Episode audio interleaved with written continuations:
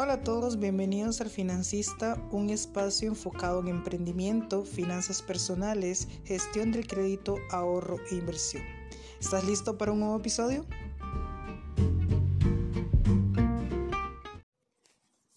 Hola a todos, bienvenidos a un nuevo episodio del Financista. Espero que estén muy bien, que hayan tenido una excelente semana. Como ya es costumbre, he estado subiendo podcast los últimos eh, días, eh, bueno, semanas, pero también a veces por cuestiones personales pues se complica un poco. Em, sin embargo, me gustaría siempre retomar pues la, la línea que nosotros estamos eh, llevando con respecto a, al podcast El Financista y el blog también, que pues si no saben tenemos un blog eh, especializado en finanzas eh, personales, finanzas empresariales también y todo lo que es la parte de emprendimiento. Ahora con todo lo del coronavirus pues hay que estar aún más preparados. Bueno, el día de hoy me gustaría, disculpen que escuchen ahí un cuaderno, eh, estoy tratando de em, pues estudiar más que nunca, prepararme mucho más y tratar de, siempre tener eh, contenido eh, de valor para ustedes. Em, sin embargo, eh, hoy me gustaría hablar em, sobre cómo administrar las finanzas. creo que es importante saber que en este mundo que vivimos, pues eh, lo más eh, delicado que hemos tenido que afrontar fue la parte económica. Obviamente las, las pérdidas humanas es algo que desgraciadamente pues tenemos que sobrellevar, pero yo creo que nos tocaron el punto más débil que fue la parte económica. Creo que los gobiernos eh, no se lo esperaban. Esto es literalmente una tercera guerra mundial. Sin embargo, creo que em, nos, nos, em, nos, agarró muy vulnerables en la parte económica. Me gustaría eh, hoy darles cinco puntos que ustedes pueden eh, implementar en sus finanzas personales, también lo pueden llevar a la parte empresarial.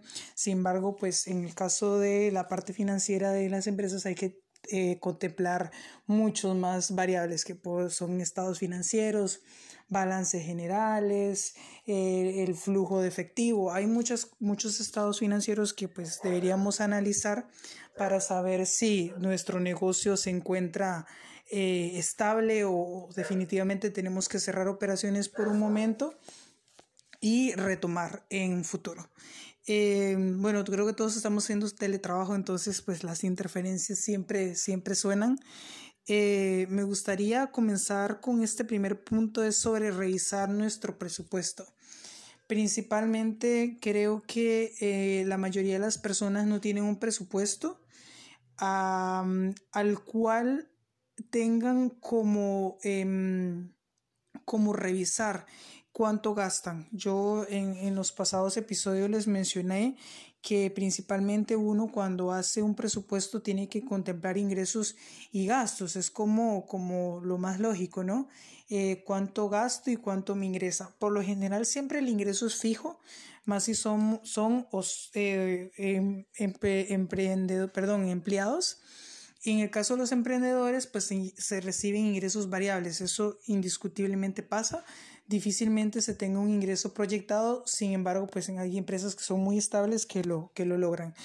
Em, principalmente decirles que hagan un presupuesto, sepan cuánto gastan, sepa, eh, que, que sepan actualmente cuánto ingreso tienen, si fueron despedidos de sus trabajos, eh, sepan cuánto ingreso tienen en sus cuentas bancarias y aumenten esa línea de oxígeno por lo menos un mes más. Actualmente yo lo veo con el presupuesto porque la mayoría de las personas no tienen ahorros de emergencia. Esto quiere decir que las personas no tienen un ahorro destinado para este tipo de emergencias. Entonces, como les decía, por lo general a mí me gusta siempre em, enseñar y parte de las cosas que yo también hago es tener diferentes tipos de cuentas en las que yo por lo menos tres, en las que yo puedo ir destinando eh, ingresos de acuerdo a eh, líneas. En específico, por ejemplo, lo que es la parte de alimentación, la parte de, de también educación, la parte de ingresos fijos, perdón, de gastos fijos, como lo que son electricidad, agua, internet, eh, televisión por cable, Netflix, todo eso. Y lo, y lo segundo, es, eh, lo tercero, perdón, es tener un fondo de emergencia, que eso tendría que ser el menos aproximadamente el 10% de todos tus ingresos mensuales. En este caso serían 50% para gastos fijos, que sería el súper, eh, el agua, la luz, todo eso. Eh, un 30% para gastos eh, variables que tú vayas a tener y un 10% para tus eh, fondo de emergencia. El otro 10% sería para ocio, pero en este caso como no podemos salir de nuestras casas, pues podemos destinarlo para un fondo de emergencia o tener una línea de oxígeno. Lo importante con, los, con el presupuesto es saber cuánto debes también. Entonces tienes que calcular cuánto debes, cuánto tienes y ahí en un Excel súper rápido, súper fácil lo tienes. Igual hay aplicaciones como Mobilis que les puedo recomendar, hay muchas em, que las descargan del App Store o del, del, del, Apple Store, pueden hacerlo. Entonces, lo importante que tener con un presupuesto siempre es saber cuánto es el límite que yo puedo gastar o cuánto es el presupuesto, valga la redundancia, cuánto tengo de ingresos que puedo gastar, invertir o, em, o simplemente mantener ahí, ¿verdad? En el caso de los ahorros también pasa. Em, el segundo punto es mantener un plan de deudas. Se lo digo porque yo también tengo deudas. Renegocien las deudas. Vayan a su banco. Pídanle un, una recauda, eh, un readecuación de sus deudas.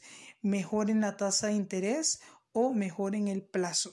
Siempre cuando tenemos deudas, el, problema es que el ser humano eh, se cierra ante las situaciones, entonces prefiere no pagar, prefiere hacerse el de la vista gorda que eh, asumir una responsabilidad. Entonces, mi, mi, consejo, ya que también yo lo hago, yo tengo tarjeta de crédito, de crédito, perdón, tengo préstamos personales, eh, de como emprendedores también nos hacemos de deudas empresariales, a pago proveedores, eh, muchas cosas.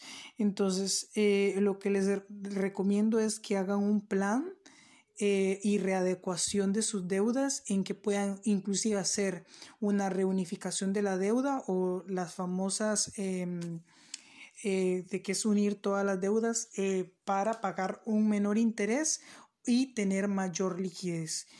En tiempos de crisis, lo más importante es mantener la liquidez. ¿Por qué? Porque si nosotros no tenemos liquidez o no tenemos también capacidad crediticia, posiblemente no podamos salir adelante con, con nuestras obligaciones y también por una cuestión de sobrevivencia. Cuando tú tienes liquidez, tienes posibilidad y capacidad de compra. Entonces, mi recomendación es hacer un plan de deudas para reajustar todos esos montos pequeñitos que tienes con diferentes entidades financieras y reunificarlos en una sola cuenta. Ojalá mejorando la tasa de interés y los plazos de pago. Retomando los puntos principales está el punto 3 Em, que es calcular los ahorros, es importante saber cuánto tengo disponible, eh, porque como les mencioné, es una línea de oxígeno que necesitamos para salir adelante con nuestras empresas, con nuestros emprendimientos, con nuestra vida personal, ya que se estima que, por ejemplo, podemos eh, con el periodo de coronavirus estar hasta más de seis meses cero ingreso. Eso quiere decir que nuestros ingresos posiblemente en tres meses vamos a tener que sobrevivir con ahorros, que sería patrimonio en este caso, a no ser que seas empresario y que recibas dividendos o que estés en cooperativas y que recibas excedentes, puedas tener línea de, flujo de efectivo durante cierto periodo. Los ahorros, como les mencioné yo en, el en los puntos anteriores, que era con respecto al presupuesto, por lo general les recomiendo o les eh, que tengan ahorros a la vista. Sin embargo, muchas personas tenían ahorros a plazo. Eso quiere decir que por lo general, si tú quieres sacar de tu banco, ese ahorro te va a cobrar una tasa de penalización porque los montos eh, por lo general son eh, del 10% aproximadamente, tal vez menos, ahí me disculpan, eso depende del banco de su país principalmente. Y además porque ese dinero que tienen los bancos que es tuyo, ellos los tienen invertido en diferentes negocios. Entonces, si tú llegas y les pides que te den el dinero que además es tuyo, ellos te van a penalizar porque ese negocio, eh, perdón, porque ese dinero no lo tienen. Eh, lo tienen que pedir de, de, de, otros negocios para aumentar la liquidez y bueno, es una cadena de valor que, que puede romperse ahí. Eh, lo principalmente con los ahorros es que tengas principalmente ya una, un presupuesto ya armado con respecto a ingresos. Al fin y al cabo, ahorro significa ingresos. Entonces, de acuerdo a esos ingresos que tú hayas destinado, principalmente puedas saber cuánta línea de oxígeno tienes. Te, recomiendo principalmente que si tienes, por ejemplo, em, inventario, que si tienes eh, deudas eh, por cobrar cóbralas en este momento, vende todo lo que tengas para tener más liquidez. La liquidez ahora es clave para salir adelante de esta crisis. Vende, vende lo que puedas. Deshazte de, de esa pantalla que no usas, de esa laptop, de esa tablet, de un vehículo que ahorita está estancado en una casa, vende lo que sea. Em, con el mismo punto de, de, establecer un plan de ahorros y todo el, plan de ahorros que te mencioné, diversifica y adáptate. Ese es el cuarto punto que vamos a tocar eh, el día eh, de hoy. Principalmente les digo porque nosotros también hemos tenido que diversificarnos en otros negocios. Yo ahorita estoy en la parte financiera, sin embargo, pues no es mi expertise del todo. Yo soy un aprendiz de la vida y me encanta aprender, pero yo actualmente también he tenido que vender otro tipo de cosas porque sencillamente la empresa pues tiene sus gastos, yo tengo los míos, entonces definitivamente a veces no puedo que la, que la empresa me preste a mí ni yo puedo a veces solventar los gastos de la empresa, entonces definitivamente he tenido que hacer nuevos negocios para mantenerme a flote y también para mantener y que la empresa se mantenga. Se lo digo porque la mayoría de los emprendedores se casan con su modelo de negocio, eh, creen que ese es el negocio que funciona y de ahí nadie lo saca. Entonces, entre más te diversifiques, entre más busques modelos de negocio rentable y te adaptes a los nuevos cambios, vas a salir mucho más rápido de esta crisis. Mi recomendación, como les mencioné en el podcast anterior, busca modelos de negocio rentables, métete e-commerce, aprende sobre Hotmart, que ahorita les voy a dejar eh, un curso sobre finanzas personales también y cómo monetizar en Instagram y en redes sociales para que lo busquen en la cajita de descripción. Eh, es importante aprender, es importante educarse siempre. Entonces, mi recomendación para todos ustedes es que siempre diversifiquen sus modelos de negocio, nunca dependan de una sola línea de ingresos. En los productos, por ejemplo, de financieros, por lo general son muy estáticos porque en finanzas se manejan líneas muy parecidas, que sería crédito, inversión, ahorro y hay unos cuantos negocios aparte, pero la mayoría de las empresas financieras tienen casi los mismos tres líneas de negocios, que son, bueno, dame tu dinero, yo lo administro, o yo te presto, o yo invierto tu dinero. Son las únicas tres líneas que se manejan. Pero aparte de eso, ellos se diversifican. ¿Por qué? Porque se invierten o invertimos en modelos de negocio atractivos que generan la rentabilidad. ¿Para qué? Para darle los dividendos, para darle los excedentes y para darle la inversión a nuestros clientes. Entonces, siempre es importante saber que a pesar de que se manejan líneas de negocio diferentes, podemos hacer cosas en paralelo que nos puedan sacar a flote ese modelo de negocio que tal vez ahorita no está respondiendo. Se lo digo porque en la parte de finanzas ahorita está un poco estancado. Em, si estamos otorgando créditos, si estamos enviando remesas, sin embargo, pues eh, la incertidumbre domina todo, todo el caos, ¿no? Para no ser mucho, muy largo este, este podcast, me gustaría concluir tal vez eh, con el último punto que yo creo que es el más importante, que es calcular el, el patrimonio familiar y neto que tú tienes. Como les mencioné, en la parte de establecer el plan de ahorros y el plan de deudas, es saber cuánto tienes de activos actualmente y cuánto puedes transformar de esos activos en liquidez. A lo que me refiero es que, por ejemplo, la mayoría de las personas pueden tener su carro, su moto, su casa, que la ven como si fuera un, patrimonio activo. Sin embargo, posiblemente no lo sea, a no ser que alquiles eh, viviendas o tengas hoteles o tengas em, algún otro tipo de activo, ya sea inversiones y demás, posiblemente eso no te genere un eh, ingreso en el momento.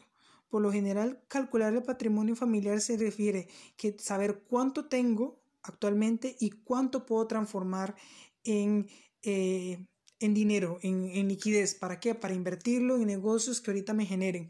¿Para qué? Para poder buscar eh, inversionistas, generar nuevos negocios.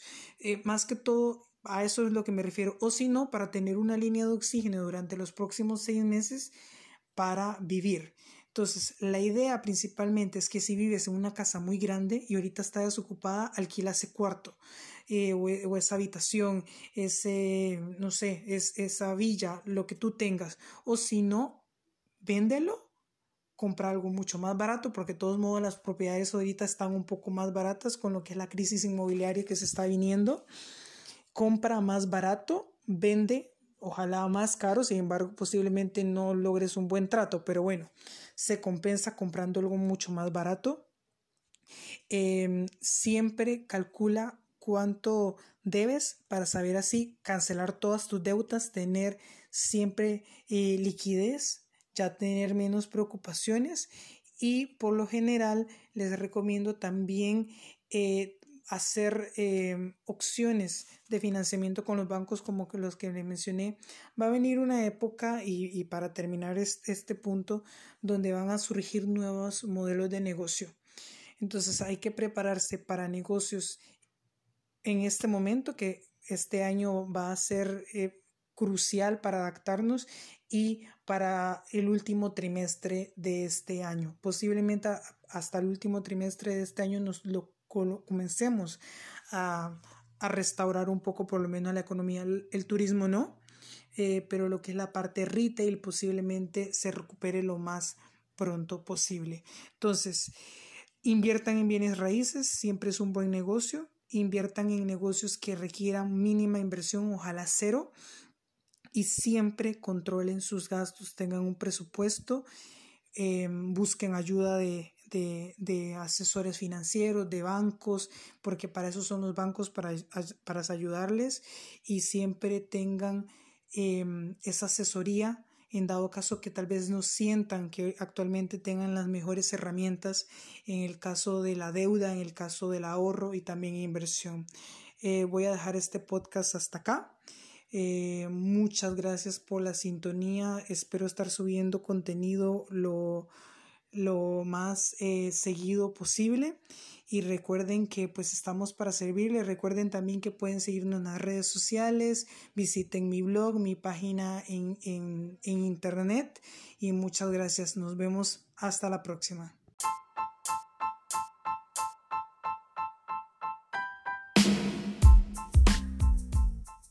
Muchas gracias por escuchar este episodio lamentablemente ha llegado a su fin. Recuerden que pueden enviarnos sus comentarios y opiniones a través de nuestras redes sociales como son el Financista CR en Facebook e Instagram. También pueden sugerirnos nuevos temas e invitados a través de las redes sociales, el podcast y a través de nuestro blog ingresando a www.blog.pancrex.co. Muchas gracias.